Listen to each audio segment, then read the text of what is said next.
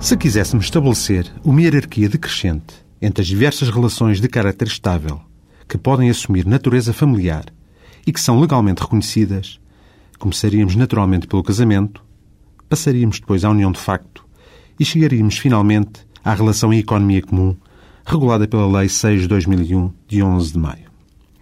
A lei define a relação em economia comum como uma comunhão informal de mesa e habitação por um período mínimo de dois anos entre várias pessoas que se entreajudam reciprocamente ou partilham os recursos reclamados por essa vivência conjunta. Tal convivência em comum distingue-se da união de facto não só porque exclui uma convivência regular de carácter íntimo e sexual entre os seus membros, como ainda porque o seu número pode ser superior a duas pessoas. Pode falar-se de uma relação economia comum quando dois ou mais irmãos vivem, com caráter de permanência, e há mais de dois anos na mesma casa, dividindo as despesas de economia doméstica comum ou então dois ou mais amigos que decidem repartir uma casa nesses mesmos moldes e de forma continuada.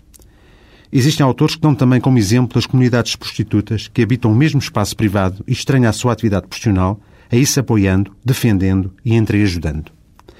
O caso, contudo, com maior impacto no nosso imaginário coletivo é o das repúblicas de estudantes universitários que, face ao seu iminente despejo ou expulsão por falta de proteção legal, despolutou a publicação em 1982 de um regime jurídico especial, adaptado às suas características muito específicas,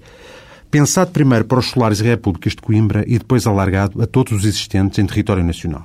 A lei não encara como uma relação economia comum a que assenta num contrato de hospedagem ou sublocação, num contrato de trabalho de serviço doméstico ou ao domicílio,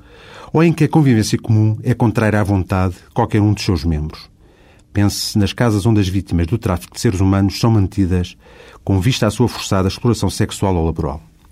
Também não pode ser classificada como relação economia comum a comunhão de vida justificada por necessidades ou propósitos transitórios, como a de vários trabalhadores que arrendaram a mesma casa porque vão laborar durante alguns anos numa grande obra de construção civil. Até para a semana.